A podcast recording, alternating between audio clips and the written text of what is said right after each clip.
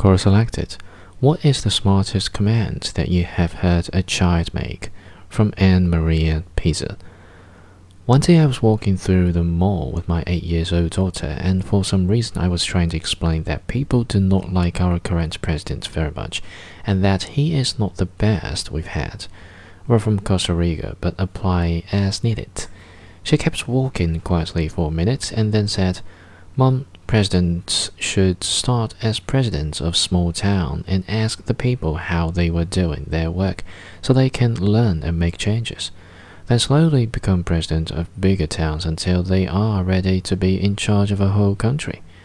My relatives think she should run for president. Me, I am still in awe.